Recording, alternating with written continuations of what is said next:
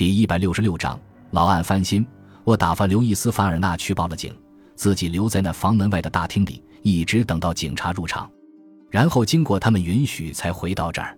我也吃不消了，简直吃不消了。我明白这种经历太可怕。那个女工现在在哪里？我要跟她谈谈。我要求她候着的。还有刘易斯·凡尔纳也在候着。我肯定你们到时候会要见他们。好的，那我就一起见他们俩。一弹头二鸟，你知道。克林顿·加兰德离开了房间，不到两分钟，已经把刘易斯·凡尔纳和格里姆太太带了回来。前者是个修长黝黑的青年，一头卷曲的黑发，有礼貌但不恭敬，对女性无疑富于吸引力。后者是个小个子妇女，几乎瘦弱，一身鲜亮。清爽的白制服，头发在逐渐花白，但面部依然有光泽，显得年轻。那喉头、下巴以下易受伤害的喉头，依然表现出张力和弹性。马库斯吃了一惊，不知为什么，他预期的是个因为提拖把和水桶而歪斜着身子的女人。由于马库斯的要求，刘易斯·凡尔纳先谈，他的话简明扼要。在一切有意义的细节上，都支持了克林顿·加兰德刚才的话。马库斯从自己那民族不偏不倚的怀疑主义角度看去，这有可能意味着两个人分别讲述了简单的事实，或者换个角度，他们俩时间很多，也可能早编好了故事。对于两个清清爽爽证明彼此不在现场的人，无论是谁，马库斯总是无一例外的加以怀疑。尤其是这桩案子，这两个人都掌握了进门的钥匙，而且那不在现场的证明也并非没有破绽。毕竟还有个关键时刻，加兰德和凡尔纳在办公室见面讨论旅馆工作之前的时候。这样看来，马库斯信口问道：“在你和加兰德先生听见凶杀案报告之前，你们俩是在办公室里？你们俩在这里待了多久？你说说看。”凡尔纳明白了他的意思。加兰德也明白了，两人的眼神相遇，撞出了火花，然后分开了。但此外，凡尔纳的表情却没有变化，他仍然是一副纯真、坦诚的形象，就像个愿意回答警察所提出的肢节问题，却也明白他们基本荒谬的人一样。很难说，我们当然不会特别注意时间。你怎么看，加兰德先生？半小时吗？日程上有好几件事。加兰德说。半小时的估计可能保守，更像是四十五分钟。我说：“我明白了。”马库斯转身问格里姆太太：“太太，你这回的经历真是可怕呢，太吓人，吓人的要命。你完全恢复了吗？可以谈那件事了吗？现在好了，谢谢。”他确实表现得很平静，两条腿并拢，站得笔直，双手交叉在腹部。眼睛带着仆人在老板面前应有的尊重，凝望着马库斯头顶外某个想象的处所。据我理解，你是九点以后不久进那卧室的，对吧？一定是吧？我不能肯定。药检员的估计是，他是在九点前后被杀害的。你一定恰好错过了一个比你已经见到的更可怕的场面。我尽力不去想他，先生。很对。扩大恐怖确实没有好处，啊！你进房间之前在门边见到什么人了没有？没有，先生。大厅里有人吗？也没有。你是进去换毛巾的，我相信。床上的床单是不是也要换呢？不换，先生。德瑞帕先生起得很晚，我在下面一层楼已见到德瑞帕太太，他告诉我说，悄悄进浴室去办事是可以的。那么毛巾你换了吗？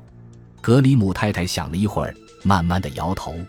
既然你提出了这个问题，先生，我倒相信我没有换了，因为我吓坏了。你看，我到现在心里还乱糟糟的，这是可以理解的。你只需简单的告诉我，你在见到德瑞帕先生的尸体之后做了什么就行。我尖叫起来，跑出了房间，来到大厅。我一定是叫喊了好几声，我的脑袋一直发晕。我在电梯里遇见一个刚从大堂上来的侍应生，他扶我进了一间空房，让我在那里躺下了。旅客很早就结账走掉了。你看，那门大开着。几分钟以后，我的头不太晕了。我想，我最好马上去见加兰德先生。但是，等我再走进大厅时，我看见加兰德先生在德瑞帕先生的门外站岗。我不愿再走进那房间，所以就下到这里来候着。我能回忆得起的情况就是这些。很好，谢谢你，格里姆太太。问完了吗，中尉？加兰德问。就目前而论，问完了。加兰德对侍应生领班和女工点了点头。你们没事了，可以走了。两人都离开了。然后马库斯说了几句客气话，向经理告了别，走掉了。他在钻石字体的克罗米门牌四百二十一号下轻轻地敲了敲。这是个容易记住的号码。第二个数是第一个数的二分之一，第三个数又是第二个数的二分之一。记住了头一个数，你就记住了整个的数。易于记忆的钻石字体退开了，因为门在向内打开，露出了一个青年人。那人穿一件灰色开襟羊毛衫，有一头棕色的浓发，一个略带弯钩型的鼻子，一脸在那种环境下怎么样也不合时宜的快活表情。是兰卡斯托先生吗？马库斯问。那青年人笑了，摇了摇头。我没那福气。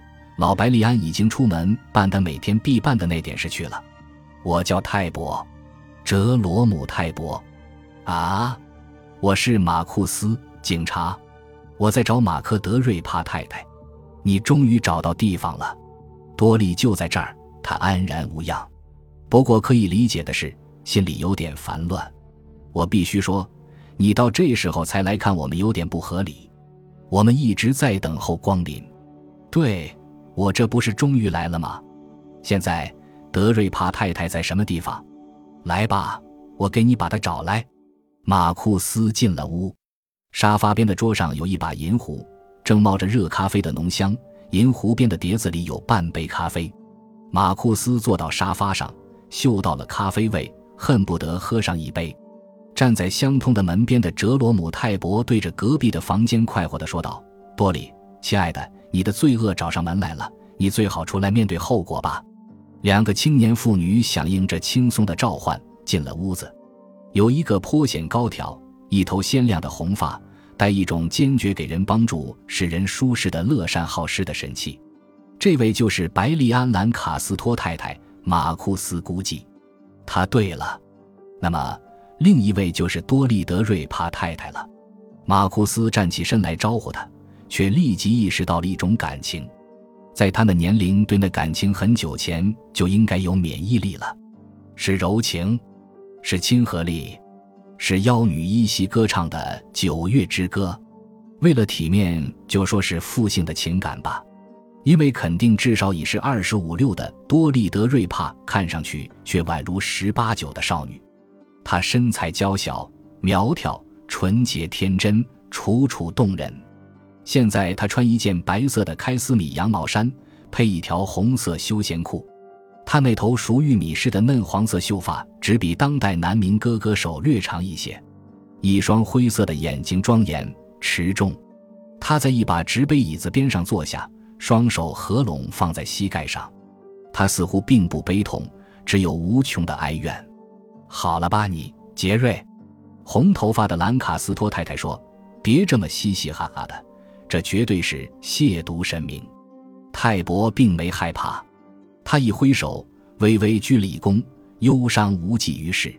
要指头动作才能书写，而书写之后，这话你知道，亲爱的，人就应该有一种哲学的态度。我说，何况我还必须补充一句：某个人，不管他的做法该受到什么样的谴责，可是为我效了劳。简单的说，是为我排除了竞争。在他发出这惊人之论时，多利德瑞帕只静静地坐着。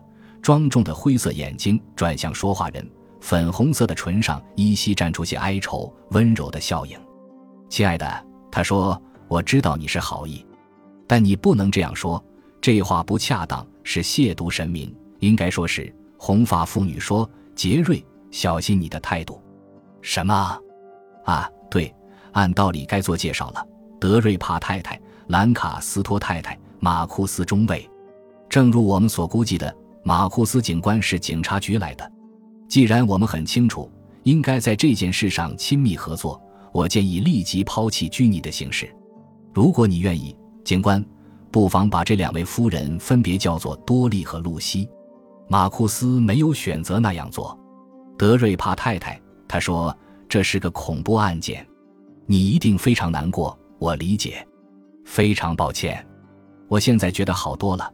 他望着自己合在一起的手，凄凉的笑了。现在既然惊恐已经过去，我甚至已不觉得特别意外了。感谢您的收听，喜欢别忘了订阅加关注，主页有更多精彩内容。